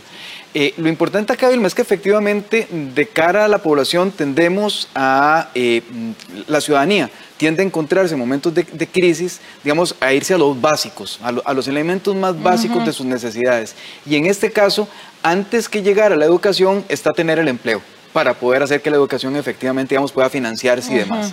Entonces, el empleo ocupa una primera posición. Vea que prácticamente estamos hablando del doble de lo que tendría el costo de vida, prácticamente con un 35%. Tres de cada, mm, perdón, una de cada tres personas están diciendo que el tema del empleo es la preocupación más importante a nivel país. En esto es importante aclarar que las preocupaciones país, cuando se trata de estudios de opinión pública, se refieren a la información que las personas reciben o perciben del entorno nacional completo y lo hacen a través de los medios de comunicación. Lo que los medios de comunicación es un poco la agenda setting, ¿verdad? Para hablarlo en términos periodísticos y demás. De segundo lugar ocupa el costo, de, el tema económico, costo de la vida, y en 12% eh, bajar los impuestos o el gasto del Estado. Si vemos todos los elementos que tenemos en las primeras tres posiciones, prácticamente encontramos que más del 50% de la población nos está diciendo que el tema económico es el principal. Desde el punto de vista de datos y estrategias, los partidos políticos tenderán a ocupar precisamente estos principales temas, estos tres principales temas para su campaña. ya algunos lo empezaron a hacer, ¿verdad? Con, estas eh, promesas faraónicas diciendo que iban a tener un millón de empleos. Pero bueno, lo cierto del caso es que sí apuntan efectivamente a que el tema más importante para la ciudadanía es el tema de empleo. Qué curioso, Gustavo, esto, la salud del 4% con una pandemia que vivimos, que estamos atravesando por ella, ¿ello qué puede responder? ¿Puede implicar para las personas que es un tema que el país sabe resolver? ¿Cómo es que el tema de, los primeros tres rubros alcanza el 65% y por otra parte la pobreza es la preocupación a resolver de 4% de los que opinaron en la encuesta. Sí, para muchas de las personas el tema de pobreza se resuelve con empleo, con costo de vida, entonces ahí digamos termina yéndose el tema, digamos, no, no diluido, pero digamos sí apuntando a que la pobreza se puede atacar por ese lado. Y algo que usted tiene toda la razón, mm, Vilma, en este sentido del tema de salud, ¿por qué? De, de llamarnos la atención de por qué solo un 4%, probablemente nunca ha sido puesta más a prueba nuestro sistema, nuestra columna vertebral en salud y probablemente nunca ha salido tan fortalecida como en este momento. La población realmente no teme realmente por el tema de salud, de que vaya a empeorarse y, digamos, en ese sentido siente que estamos saliendo de la pandemia, las calles así lo, lo, dejan ver, pero por otro lado el tema de salud no es una promesa que en este momento haya que hacerle más cosas. Primero, resolver el tema económico. Claro, y qué complejo, porque eh, evidentemente para tener eh, una, una fortaleza como tenemos nosotros en política sanitaria, una crisis fiscal y una estrechez de finanzas públicas no se traduce en lo que las personas, digamos, a nivel de problema país consideran que debe ser resuelto. Ahora veámoslo a ver eh, eh, cómo, cómo, lo eh, opinan, cómo lo elaboran. En la segunda gráfica, Carlos, por favor, a ver si vemos cómo lo elaboran desde el punto de vista de la familia. la siguiente, por favor, Carlos. En el tema de la familia. El primer problema de la familia que debe resolver el próximo gobierno eh, ¿Y cuánto calza con respecto del otro caso? Claro, y en el tema de la familia, los, cuando se le preguntan en los estudios de opinión pública a las personas, tienden a tomar en consideración las conversaciones que tienen con sus familiares, con sus allegados, con su círculo inmediato y con su vivencia propia. Entonces, una cosa es la dimensión de lo que se percibe a nivel nacional y otra cosa es lo que se percibe a, a nivel, digamos, individual o personal. Y aquí coincide en un 31% de los casos el tema de empleo, en un segundo lugar el tema del costo de vida y en un tercer lugar el tema de los impuestos. Sigue siendo con un, 40 perdón, con un 54% el tema económico el principal. Otros temas relevantes, el tema de salud relativamente más, pero de nuevo está cubierto y eso habla bien, de alguna manera, de las políticas públicas que se han seguido durante, vamos, de lo que llevamos en, en, este, en esta pandemia, respecto al tema de vacunación, del tema de atención médica, del tema hospitalario, del tema incluso de la propia Caja Costarricense del Seguro Social como un todo, aunque también el tema presupuestario de la Caja se las trae. Mm, claro, ese es un gran eh, desafío que tenemos por delante. Que lejos de ver la coyunturalidad que representan estos estudios de opinión, debería verse a largo plazo porque el tema es que si resultan sostenibles o no en el tiempo. Y educación, aquí sí aparece a nivel de familia, eh, mm, citado por el 4%. Citado por un 4%. De nuevo, no es un tema a, mm, no considerar y decir que solamente es un 4%, sino que el peso económico se está llevando en este momento. Aplastante. Es aplastante por la situación que están viviendo las familias. Claro, y ahí entonces unas propuestas, digamos, que suenen atractivas, ¿verdad? Que, le, que le hablen al oído eh, es, muy delicado porque pueden ser, digamos, eh, artificios, ¿verdad? Porque quien me ofrezca que me va a resolver el tema del empleo, o que me va a quitar los impuestos, o que me va a resolver el tema del costo de vida en un país que es tan caro, pues puede ser que me, ilusione y me entusiasme, pero también que me, que me lleve a decepción, porque los márgenes de maniobra son muy limitados. Sí, y, y, efectivamente, digamos, en el tema de impuestos, que por ejemplo se hacen las promesas desde el punto de vista de partido político, especialmente desde el punto de vista de la presidencia, pasan por Asamblea Legislativa. Y tenemos un tema acá de que el proceso electoral no necesariamente nos refleja hoy en día que el tema de la Asamblea Legislativa esté resuelto para ninguno de los partidos políticos. El tema de impuestos, incluso una promesa como la que hayan hecho algunos candidatos de eliminar impuestos, eso no va de resorte del Poder Ejecutivo, sino que va de resorte de la Asamblea Legislativa, aunque pueda ser una propuesta del Ejecutivo en su momento cuando le llegue las sesiones, de, las sesiones extraordinarias en la Asamblea Legislativa. Claro, por eso eh, tenemos que ser eh, agudos en cuanto a la recepción y cómo vamos a digerir las ofertas que, eh, se nos hagan, porque algunas de ellas evidentemente tienen poca viabilidad eh, desde, desde el momento en que se plantean. Aquí hay que prestarle más atención al tema, pero también a la forma, porque la forma puede ser un, asunto importante respecto de precisamente eh, esas ofertas que son o populistas o de alguna manera pueden resultar también, digamos, eh, más llamativas o buscando más notoriedad que lo que efectividad estén procurando. Sí, ¿cuándo va a llegar el momento? Digo, no quiero que saques una, una bola premonitoria, pero ¿cuándo va a llegar el momento donde esos temas país se van a instalar o todos van a ser como tipo eslogan, yo lo voy a hacer, voy a ofrecer tantos empleos, voy a disminuir, voy a quitar tales impuestos, voy, voy, voy, voy? ¿Verdad?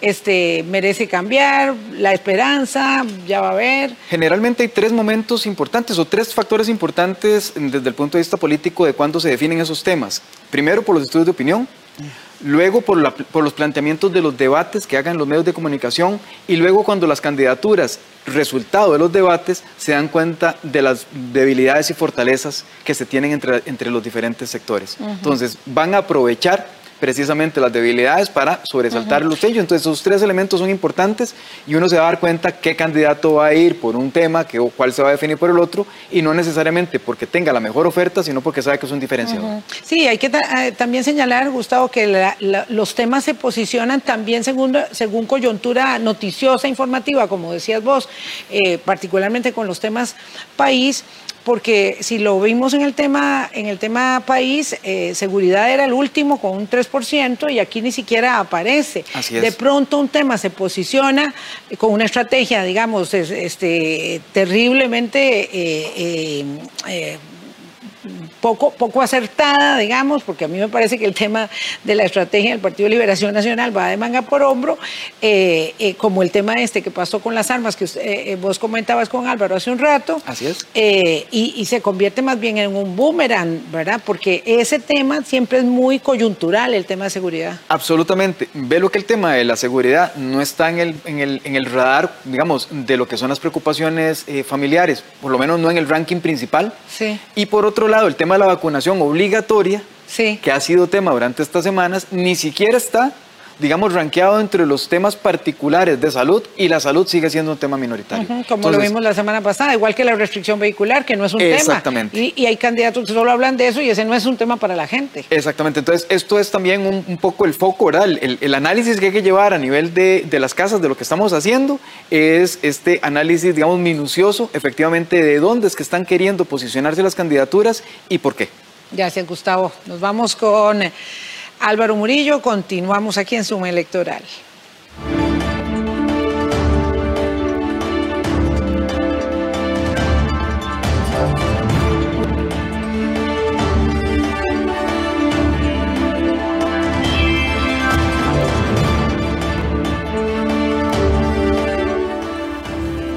En nuestro segundo Zoom electoral, la semana pasada entrevistamos aquí al presidente, perdón, al candidato presidencial del Partido Restauración Nacional, Eduardo Cruchan, diputado, expresidente de la Asamblea Legislativa.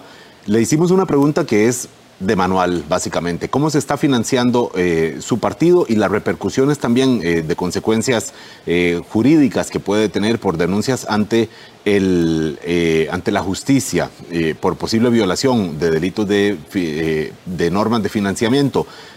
El presidente, el, el candidato presidencial nos aseguró que el partido no tiene en este momento causas judiciales abiertas y en esta sección que le vamos a llamar No nos mienta, vamos a ponerle, eh, a subrayar esta frase y someterla con una consulta que hicimos eh, por la vía oficial con la Fiscalía General de la República. Escuchemos primero el extracto de la entrevista con Eduardo Krushenk. ¿Cómo se va a financiar para no encontrarnos luego sorpresas? Muy, muy fácil. El Partido Restauración Nacional tiene derecho a, a deuda a la deuda y en este momento estamos haciendo gestiones ante los bancos privados para obtener el financiamiento. Y hemos estado utilizando eh, para iniciar la campaña los recursos que se obtuvieron de las inscripciones de las diferentes candidaturas que se, se cobraron las candidaturas a, diputación, a las diputaciones. ¿Cuánto pagó cada uno? bueno, el partido para los primeros lugares, el partido eh, cobró 7 millones de colones Para, los, para los primeros lugares, para los segundos 5 y, entonces estamos utilizando esos recursos. No cualquiera puede pagar 7 millones tan fácil. Bueno, pero si usted pone el costo-beneficio de una persona que va a ser diputado y que va a ganar 4 millones de colones mensuales por, por, por 48 meses, en realidad es una suma este, que no es importante. Bueno, este es un extracto de esa entrevista en donde eh, desarrolla un tema que ciertamente es eh, para mirar, sobre todo por cómo lo plantea el, candidato presidencial, casi como si fuera una, una inversión, una inversión eh, y, no de, una, elección que tiene, por supuesto, altísimo interés público y que tiene una, un gran impacto sobre lo que discuta resuelva o no la próxima Asamblea Legislativa. Estamos eh, buscando el extracto eh, correcto en donde el candidato presidencial se refiere a eh, las causas que asegura él no tiene ninguna abierta, ninguna causa judicial abierta el, Partido Restauración Nacional por las finanzas, recordemos, del 2018 del 2018, en donde el partido resultó muy beneficiado con, con votos pues, producto de la, situación, del debate electoral de aquel momento, eh, recibió mucho dinero en deuda política y además eh, tuvo de alguna manera eh, conflictos internos en el manejo de quién de, estos, de estos dineros, realmente cientos de miles, cientos de millones de, de, colones. Después derivó en que un grupo cercano al candidato presidencial de ese momento, Fabricio Alvarado, se fue con él y el Partido Restauración Nacional eh, que está dominado eh, por la figura del actual diputado Carlos Avendaño y su familia, hay que decirlo también, que tiene participación en este partido, pues quedó como responsable de este partido. Y Eduardo Krushank, entonces nos, eh, ya lo tenemos, Carlos. Bueno, ahora sí escuchemos lo que nos dijo Eduardo Krushank cuando le preguntamos si está libre de culpas su partido. ¿Cómo, se va a financiar para no aparecer, para que no aparezcan eh, cosas como las que su partido está denunciado justamente eh, por, el manejo del dinero de la campaña anterior. Le aclaro que mi partido no está denunciado. Le, aclaro que mi partido no tiene ninguna denuncia en los tribunales de justicia. Si usted va a revisar a los tribunales de justicia, no encontrará ninguna denuncia. Personas que trabajaron en su partido yo hablo de mi partido. La, gente que ya no está en mi partido no se puede, yo no los tomo en cuenta. Este, el Partido Restauración Nacional no tiene ninguna denuncia contra el partido. La que en su momento presentaron contra el presidente del Partido Restauración Nacional fue desestimado hace, hace cinco o seis meses. Dos días después recibimos la consulta, eh, la, respuesta a una consulta que hicimos a la, fiscal, a la Fiscalía General de la República. Y dice lo siguiente, la Fiscalía Adjunta de Probidad, Transparencia y Anticorrupción informó que no se registran causas del año 2019 relacionadas con el Partido Restauración Nacional. Sin embargo, el despacho confirmó que hay una investigación contra esa agrupación política correspondiente al 2020. Se trata del expediente 20000019-1218-PE, el cual se encuentra en la etapa preparatoria de investigación por delitos relativos a las tesorerías de los partidos y estafa. Del momento no se tramita, perdón, se tramita contra ignorado, lo que significa que no hay imputados individualizados. Esto es relacionado con el Partido Restauración Nacional, una información evidentemente distinta de la respuesta que nos dio en ese momento, en esa entrevista, el candidato presidencial Eduardo Cruzank. Vamos a un corte, habiendo revisado este contenido, lo vamos a seguir haciendo también en la medida que las posibilidades nos permitan de, de hacer las entrevistas y revisar algunas de las afirmaciones de los candidatos presidenciales. Eh, vamos entonces a un corte y volvemos con la última parte de nuestro Zoom electoral. 9 y 35 de la noche, estamos de regreso aquí en Zoom electoral en vivo y la biografía no autorizada de hoy no podía ser más oportuna porque es la del candidato por Patria Justa, Rolando Araya, quien con la inscripción de su candidatura a la vicepresidencia acaba de dinamitar literalmente a una de las figuras de este proceso electoral. Rolando Araya colocó como candidata a la segunda vicepresidencia de su partido Costa Rica Justa a la periodista Ana Lupita Mora, quien es cuñada del presidente del Tribunal Supremo de Elecciones, Luis Antonio Sobrado.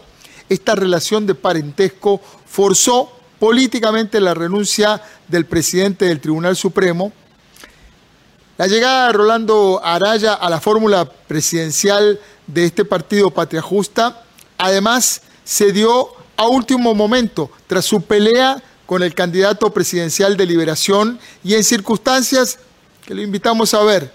¿Cuánto hubo de cálculo en la decisión de Araya?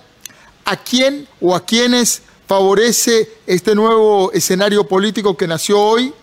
Todo eso lo vamos a analizar en unos minutos Realmente en política lo más imprevisible es ahora lo más probable. Vamos a la biografía no autorizada que preparamos sobre Rolando Araya. Adelante. Nombre Rolando Araya Monje. Edad 74 años. Candidato a presidente y diputado por San José. Partido Costa Rica Justa. Profesión ingeniero químico. Trayectoria política. Ejecutivo Municipal, Ministro de Transportes, Secretario General del Partido de Liberación Nacional, candidato a presidente y candidato a diputado. Rolando Araya Monge es parte de una de las familias tradicionales del Partido Liberación Nacional.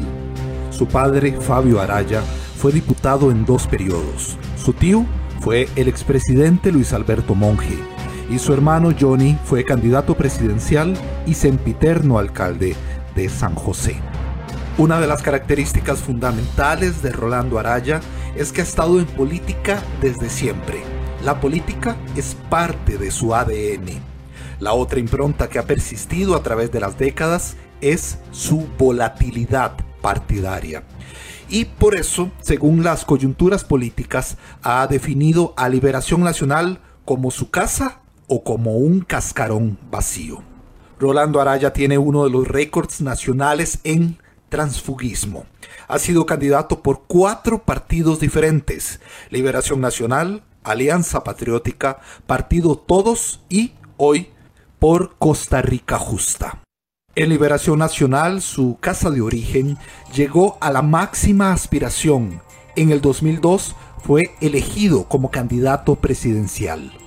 Era el final de la época dura del bipartidismo y encabezar la papeleta del PLN era un tiquete casi seguro a la presidencia de la República.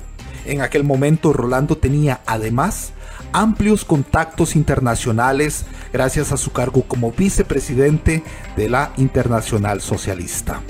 Sin embargo, los astros no se le alinearon aquel febrero del 2002 y el carisma de un doctor que sabía contar cuentos por televisión y que repetía costarriqueñismos, le ganó la partida. Rolando Araya perdió la elección en segunda vuelta contra Abel Pacheco de la Espriella, que le ganó la presidencia con el lema de que había llegado la hora del abrazo.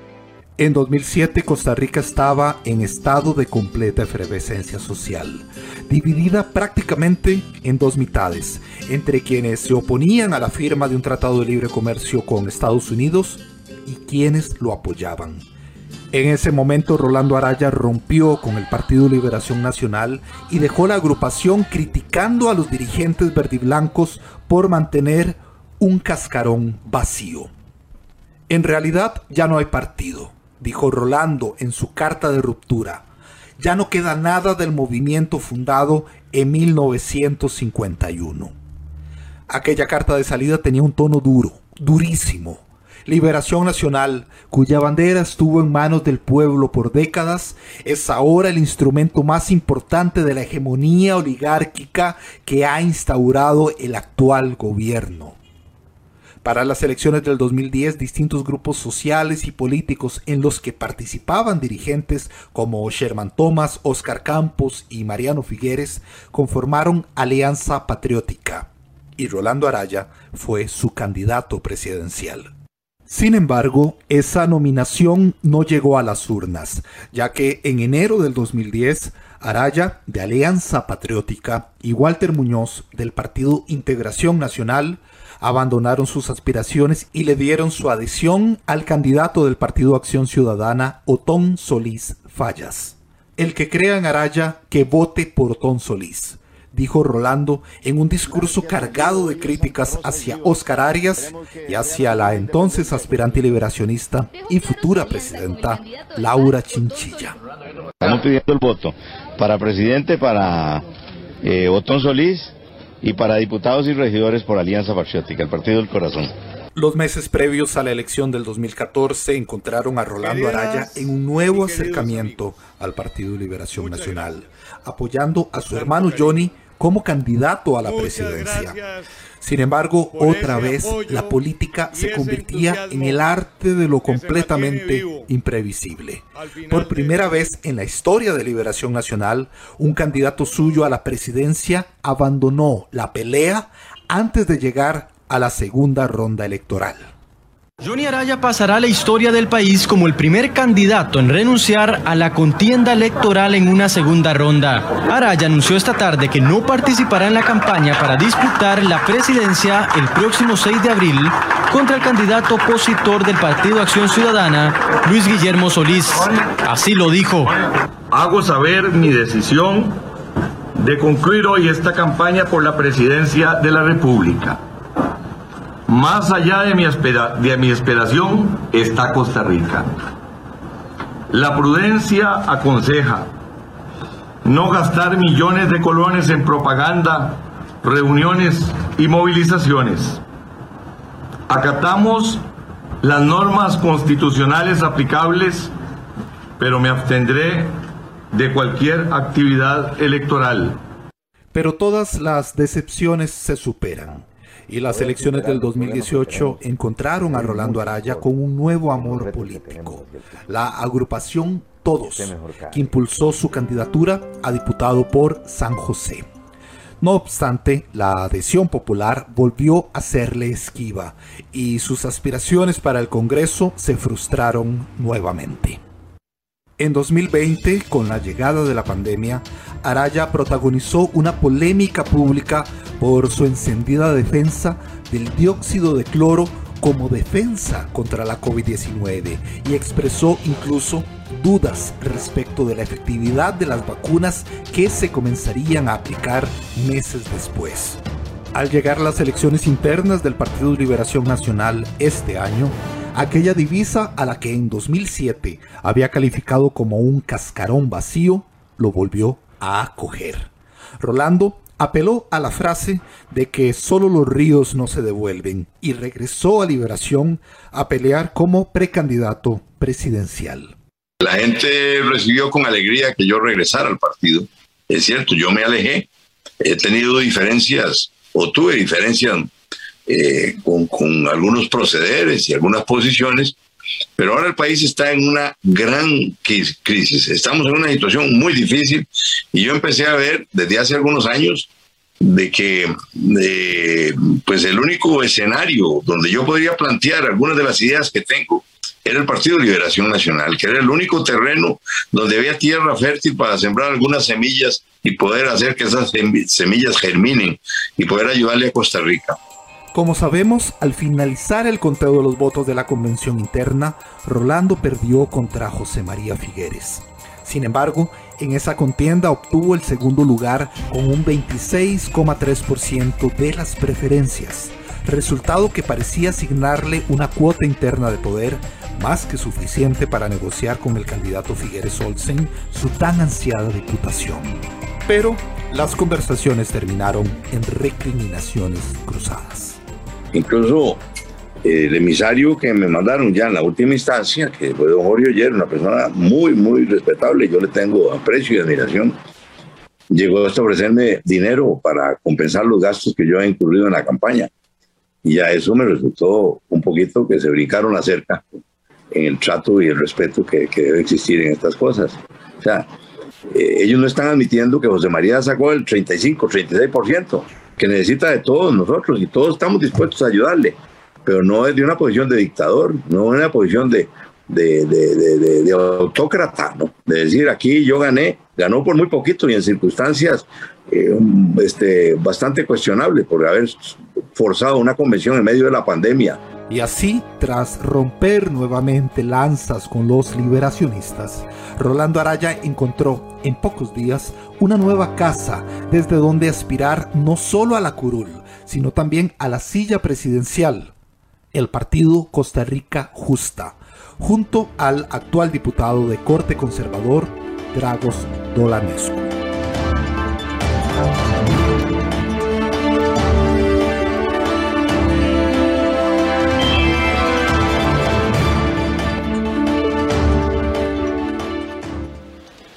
El ejercicio de estas biografías no autorizadas, el ejercicio de la memoria, el valor que tiene la memoria. Y la memoria aplicada al interés público, a la política, recordar, recordar la trayectoria de los que ahora nos prometen el oro y el moro pero que antes también nos prometieron el oro y el moro desde otras tiendas, desde otros lugares, luego no, no, cumplieron con el moro y tampoco cumplieron con el oro eh, y, y las expectativas de la gente se van agotando. Entonces, el tema de ejercitar la memoria como un valor periodístico me parece súper valioso. Bilby Barra, ¿usted qué me dice? Yo diría que hay que barrer para adentro eh, este, en este momento.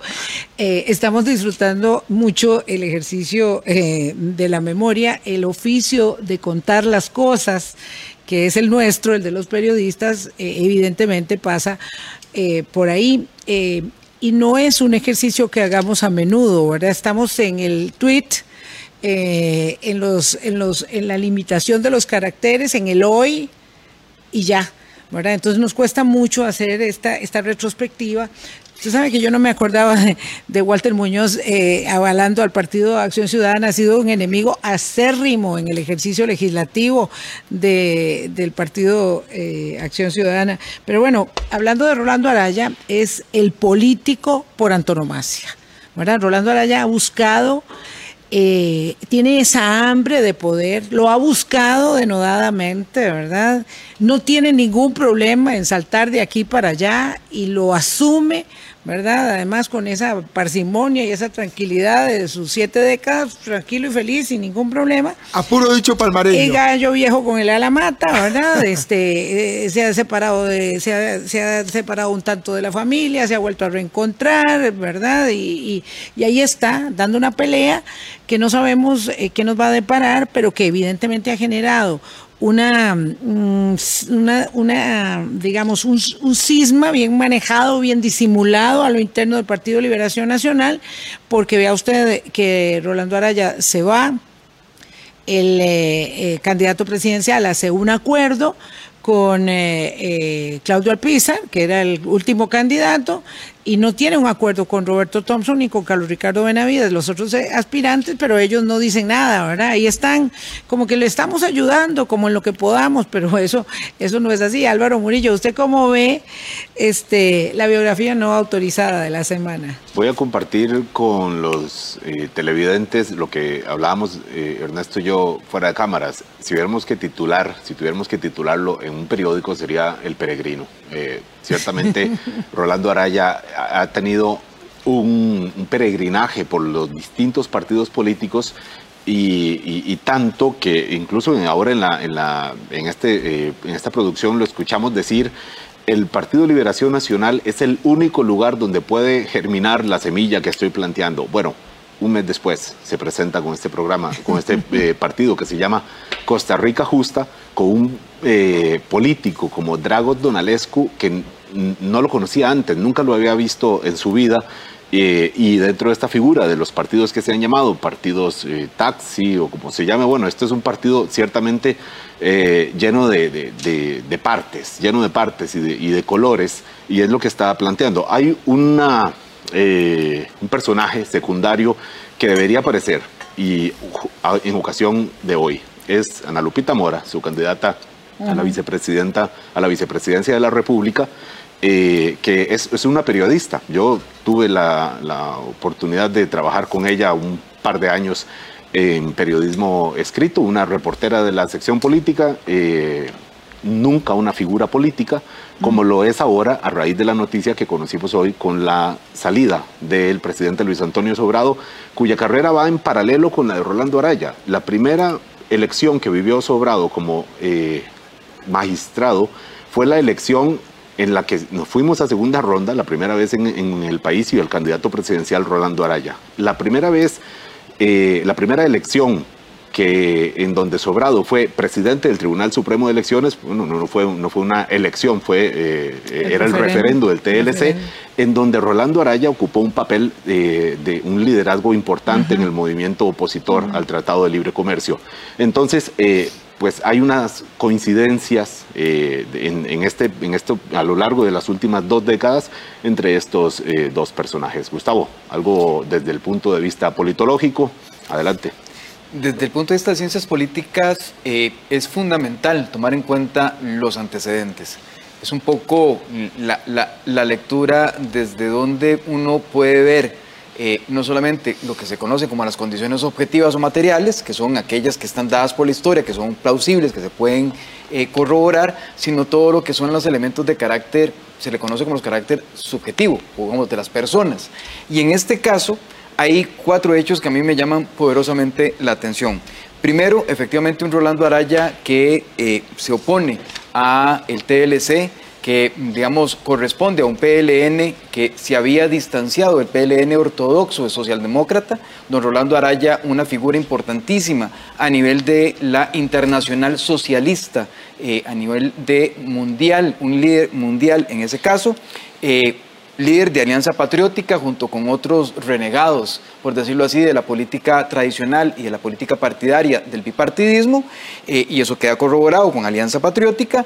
De nuevo, algo que señalaba Vilma, se le nota, digamos, la vocación de poder, la búsqueda del poder con el partido Todos por San José, no queda ahí, digamos, su, escalada no llega hasta ahí, y tiene un elemento más, y es que se devuelve al Partido Liberación Nacional, aproximadamente creo que fue 2017, según lo, que decía la biografía, y empieza uno a pensar, esta no es una, este no es un político, no solamente es, digamos, no, no es la epítome del político tradicional, pero si bien es cierto, es un político con todas las letras, es un político que conoce el campo.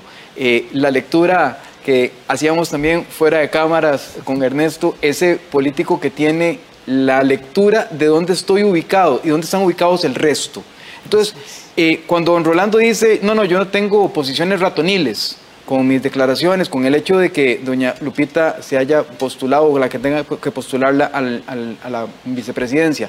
No, no, nadie, está, nadie las está calificando, pero que efectivamente sabía lo que estaba haciendo. Yo no quiero decir que sea ratonil o que sea conspiranoico, no, pero que sabía lo que estaba haciendo, lo sabía. No estamos hablando de un político que empezó hace dos años, ni hace diez, ni hace veinte. Estamos hablando de una persona que se ha curtido en la política y alguien que tiene cercanía con su vicepresidenta, eh, a quien reconoce conocerla desde décadas de cariño y amistad. Entonces, esto no son 24 horas sabiendo que podía asestarle un golpe importante al Tribunal Supremo de Elecciones. En política, Gustavo, parece que se, cumple el refrán popular que el más lento despluma una avestruz a la, carrera, eh, ¿verdad? Eh, hay, hay, una, hay un fenómeno, hay un fenómeno político propiciado con cálculo o no, pero establecido, conocido, eh, previsto, que acaba de tener un impacto en la vida institucional de Costa Rica eh, tremendo. Eh, un, un hecho político que acaba de atropellar con la violencia de un tráiler al presidente del Tribunal Supremo de Elecciones. Sí, y esto, Ernesto, y, compañeras que nos están allá en sus casas y en los diferentes lugares escuchándonos, algo, algo que es importante en esto desde el punto de vista político es que no necesariamente hoy en la política actual tiene que haber una confabulación, tiene que haber una orquestación para que haya un, digamos, un, común denominador de intereses. Tenemos ya un antecedente de un, de un anterior candidato que asesora un sindicato en el Tribunal Supremo de Elecciones. Tenemos a un dirigente sindical que asesora a ese mismo sindicato en el Tribunal Supremo de Elecciones. Ya sabíamos que el Tribunal Supremo de Elecciones era un espacio en el que desde el punto de vista político electoral y desde el punto de vista sindical era un espacio, digamos, de interés, no, nunca como antes. Y yo no estoy diciendo que esto sea un complot, pero sí estoy diciendo que hay una conjunción de intereses ¿verdad? Y este otro es un elemento más, ¿verdad? El, tema de don Luis Antonio Sobrado, de, su, de su vínculo eh, cercano con doña Ana Lupita, es un tema, digamos, no es casual, ¿verdad? Se suma a una serie de intereses dispersos cuya sumatoria precisamente provoca lo que vivimos. Entonces, esto no tiene que ser que, esto es como pasó en el 2018, en donde la suma de algunos elementos que probablemente estaban dispersos y que no correspondían a una estrategia, coincidieron para la formulación de lo que finalmente fue el resultado electoral. Eso hay que tenerlo muy mucho en consideración porque esa es la lectura de contexto que tenemos que hacer en la política costarricense actual y de la que está sucediendo también a nivel internacional. Muy interesante. Ya vamos llegando a término. Eh, por supuesto, voy a decir una obviedad, es que la bio no autorizada la terminamos de procesar.